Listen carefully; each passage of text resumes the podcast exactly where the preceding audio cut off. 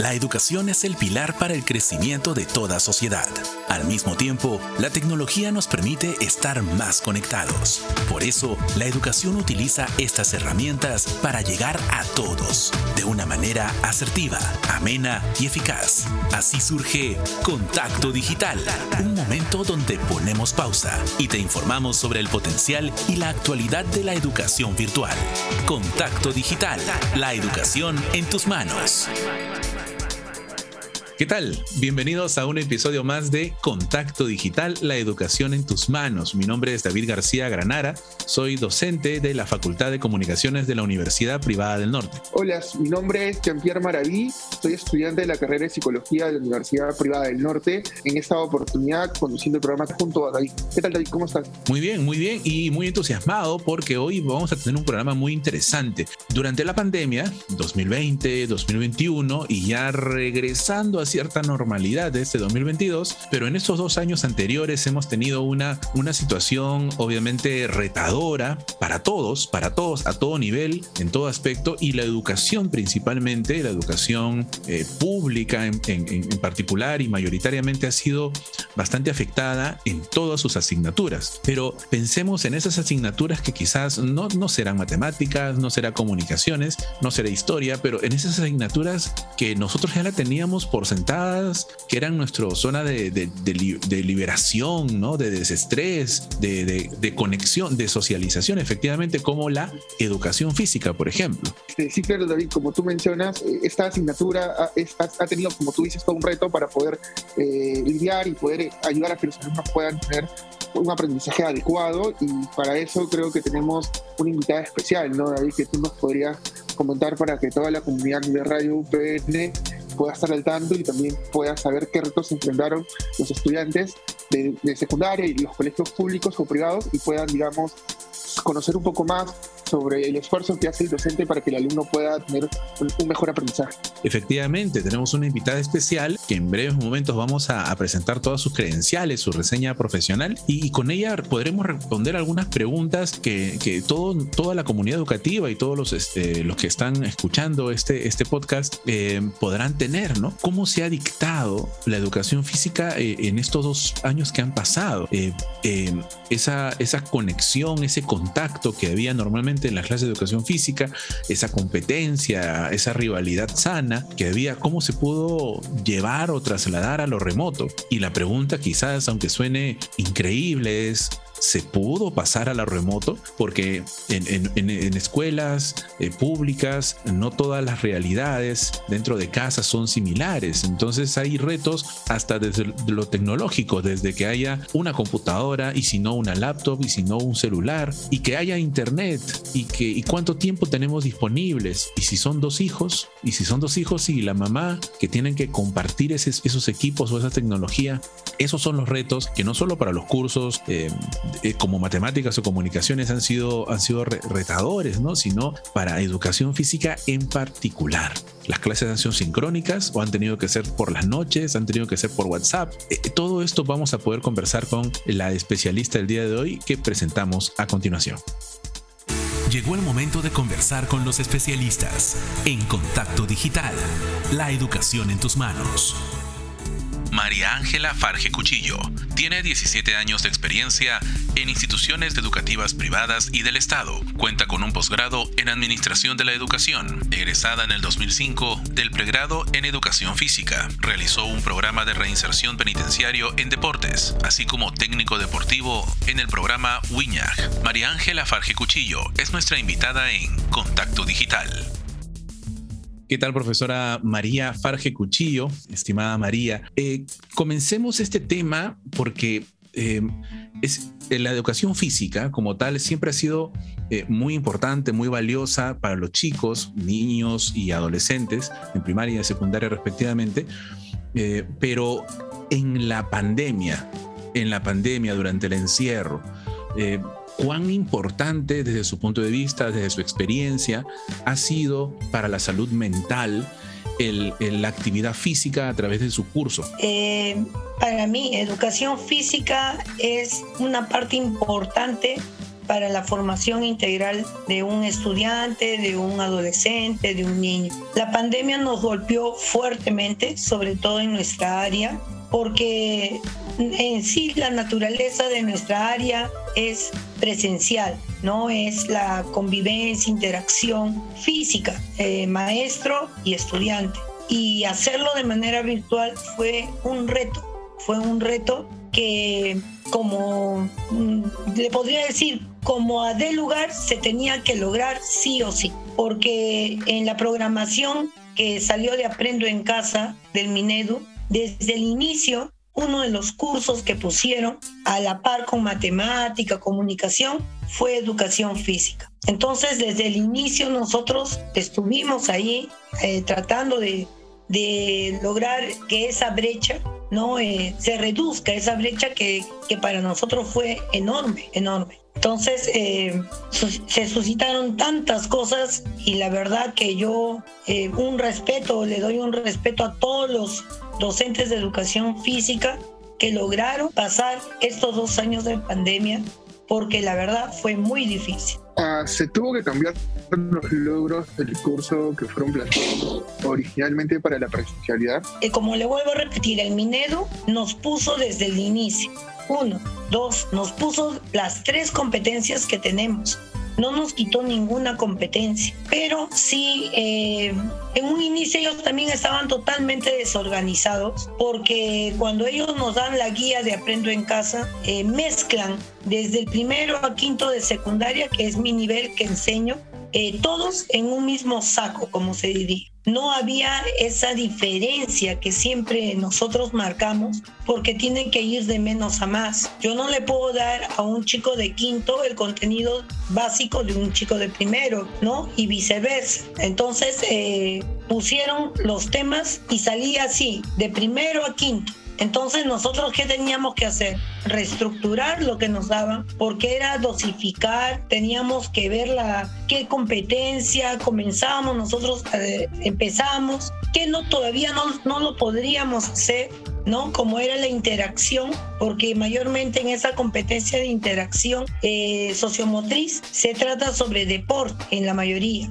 Entonces, nosotros no podíamos hacer deporte en esos momentos y tomamos como principal eh, competencia la de asumo una vida saludable, que justo se ajustaba ¿no? a esta coyuntura que vivía. Y sí, fue difícil, la verdad fue difícil, fue retador, como usted también eh, indica, y eh, obviamente hubo bastantes, bastantes puntos, como usted está recorriendo, que surgieron ante esta disciplina, ante este curso, esta asignatura de educación física que es bastante eh, presencial, tiene naturaleza presencial y orientada hacia los deportes. Usted acaba de decir que se tuvo que reorientar hacia una vida saludable, efectivamente dentro de la pandemia, dentro de esta coyuntura, pero se encontró en estos dos años y un poquito más que estamos llevando de, de pandemia, se encontró algo, algo positivo tal vez? Algo positivo que se pueda rescatar, algún balance de entre lo que hubo en pandemia. Usted ya ha mencionado algunas cosas que se, que se afectaron, que se vieron afectadas en el curso, pero algo que rescatar durante esta pandemia, algo, algún recurso que surgió de la, de la creatividad, de, de la necesidad, de la urgencia, versus a, la, a cómo se encuentra el panorama actual en la presencialidad. Bueno, eh, lo que yo rescato, y yo sé, estoy casi segura que la mayoría de mis colegas del área también rescatan, es que nosotros eh, entramos a esta eh, pandemia, a asumir esta pandemia con pocos recursos tecnológicos. la mayoría teníamos pues lo básico, conocimientos básicos, ¿no? De Office, y vernos en esta posibilidad de utilizar medios tecnológicos, eh, utilizar el WhatsApp, que fue lo que al inicio se usó, eh, porque mm, por más que nosotros nos capacitábamos y veíamos y buscábamos tutoriales, era difícil que un estudiante de, de un colegio público pueda acceder a una plataforma, pueda acceder a tener este internet a tener un celular propio. En un inicio, como estábamos en confinamiento, los padres estaban con los chicos y les prestaban su celular. cuando ya comenzaron a salir a trabajar los padres, más o menos por el mes de julio, agosto, que ya comenzó ¿no? a darse esa flexibilidad, los chicos se quedaban sin celular. Los padres se llevaban su celular y, sinceramente eso fue eh, muy crítico porque lo único que quedaba era ver la forma de que por medio del WhatsApp de noche muchas veces no en el horario que nos daban en el colegio, teníamos que ver la manera de comunicarnos con ellos. Entonces, algo bueno que salió de esto y lo he podido eh,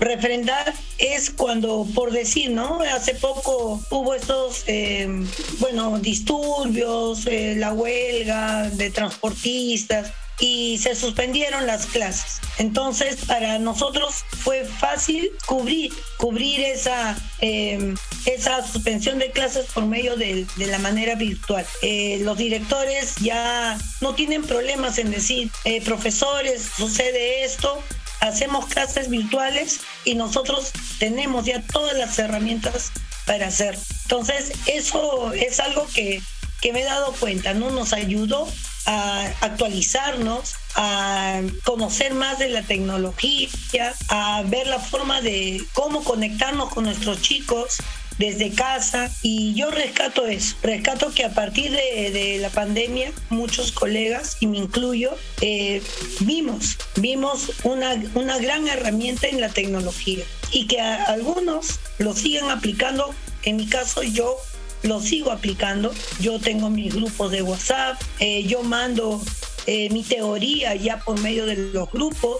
Eh, los chicos, yo creé una página web y los chicos entran a mi página web y yo ya no les pido cuaderno, entonces ellos tienen ahí la información. Estoy hablando de la actualidad. Entonces los chicos ya saben, ya saben entrar a una página web, ya saben descargar, ya saben eh, eh, no necesariamente estar escribiendo, ¿no? En un cuaderno, sino trabajarlo de manera virtual. Y eso para mí pienso que es lo más rescatable de todo esto. Eh, profesora, y, digamos, en base a, esto que rescata de la pandemia en cuanto al tema virtual, ¿cómo hacía para las evaluaciones? ¿En qué se basaba para calificar a los alumnos determinado puntaje cuando usted le, le deja alguna actividad realizar, teniendo en cuenta todas estas dificultades que tenían, porque como usted mismo menciona, hay muchos hogares, solo, solo hay un dispositivo móvil y a veces no hay internet, ¿no? Para poder conectarse y estar atento a las clases. Bueno, eh, con relación a la evaluación, eh, la evaluación en el sistema educativo, eh, bueno, en el Perú es una evaluación progresiva, es una evaluación que no es ya pues a, a lo que antes era que todo era nota o que todo era tarea. ¿no? Es una evaluación que, que se va sumando de a pocos, que se va de, de acuerdo a lo que se va avanzando. Eh, bueno, eh, Aprendo en Casa nos daba un lineamiento, nos daba también eh, productos a presentar, muchas muchas mm, actividades eran de manera conjunta, integrando áreas y ahí este, educación física siempre eh, entraba en, la, en la competencia Asumo una vida saludable. Entonces, eh, nosotros eh, veíamos la manera de que ellos presenten un producto final. No, ve, no, no todo era este, presentar actividades semanales, como fue en un inicio. En el año 2020, el ministerio nos manda productos semanales, semanales, tenía que ser así. Es más, en un inicio nos dieron las clases diarias. Como le vuelvo a repetir, no todas las áreas entraron desde un inicio. Entró matemática, comunicación, educación física y, y arte. Eran los cuatro cursos que entramos desde un inicio y teníamos programado de lunes a viernes actividades. Entonces eh, ahí el ministerio parece que se dio cuenta de que se estaba enredando y, bueno, como también le da la, la, facultad de que cada colegio eh, programe, eh, vea, ¿no? Si asume la línea de aprendo en casa o no o puede modificar. Entonces, en una reunión de coordinadores de área, la dirección nos dijo, ¿cómo ven esto? Nosotros dimos nuestro punto de vista, dijimos no, no se puede así, es imposible y reestructuramos. Entonces la evaluación era por producto final, el producto de un mes, muchas veces era así, o a veces de un bimestre, ¿no? Entonces, ese producto lo íbamos trabajando de a pocos. Eh, la manera, la única forma que yo tenía para poder evaluar, porque lo mío es físico, eran videos, eran fotos, eh, quizás alguna diapositiva que podían hacer o fotos de lo que presentaban en su cuaderno. ¿no? Que también lo podían diagramar en su cuaderno. Pero sobre todo eran los videos. Y ahí surgió un problema, porque justo me parece hubo ahí ah, algunas quejas de los padres de que por qué tenían que enviar videos, fotos, y nos prohibieron eso era para nosotros de educación física que nos quite la herramienta principal. Yo no puedo evaluar a un estudiante en mi área solamente con trabajos escritos. No se puede. Entonces, eh, nosotros ahí sí alzamos nuestra voz de protesta y dijimos cuál es el problema. Si en los videos que nosotros pedimos, los padres tienen que participar. Entonces, aquí no le estamos nosotros grabando a los chicos eh, en situaciones incómodas, sino es un trabajo en familia, porque así era, ¿no? Si era una actividad rítmica, en familia, papá, mamá, abuelos, los que podían participar, hermanos, menores, mayores. Entonces, en ese aspecto nosotros vimos la forma de que se respete, ¿no? E, esa forma de evaluación que era los videos, las fotos, sobre todo para, para educación física. Acaba de mencionar eh, eh, que hubo varios eh, casos o, situaciones como por ejemplo la percepción inicial de los padres de familia respecto al envío de videos, de imágenes, de fotografía, que quizás ellos podrían malinterpretar como, como una vulneración de la privacidad de los niños, ¿no? De los adolescentes, se entiende, y ameritaba una explicación de parte de la institución educativa, o de su parte sobre todo, ¿no? Y qué bueno, qué bueno esa, esa, esa corrección de, de las percepciones que obviamente surgieron en, estas, en, esta pandemia, en esta coyuntura. Eh, entiendo que las estrategias cambiaron, ya que ya no se pedían em, productos diarios o semanales, sino mensuales o bimestrales. Em, entiendo que las limitaciones técnicas o tecnológicas, ya que no hay una PC en algunos casos, o no hay internet, o no hay una laptop y a veces tampoco hay un celular siquiera, evitaban o impedían que se desarrollara una clase o una sesión de manera sincrónica, es decir, usted frente a todos los estudiantes en pleno y que puedan simular cada uno frente a su pantalla los ejercicios que usted le dejaba. Eso era, por lo que entiendo, eh, eh, improbable o, poco ocurría pocas veces. Por eso se tuvo que plantear estas nuevas estrategias, métodos o técnicas para, dictado de educación física. Eh, en un inicio sí. el año 2020, hasta mediados de julio por lo menos, regresando de vacaciones, agosto, eh, las clases eran netamente asíncrónicas, mm, principalmente por el WhatsApp. Pero había también, eh, bueno, porque hay padres que, que no son conformistas. Eso es algo que descubrí. Y muchos padres me hablaban por, por interno y me decían, profesora, eh, su curso es educación física. ¿Y cuándo los chicos van a hacer ejercicios? Me decían, porque usted está mandando principalmente eh, trabajos escritos. Entonces eh, me hizo pensar, reflexionar y dije, voy a intentarlo. Y utilicé el Zoom. Eh, la verdad le diré que, que era un doble trabajo, porque yo tenía que hacer clases por medio del Zoom y también clases por medio del WhatsApp para los chicos que no lo tenían.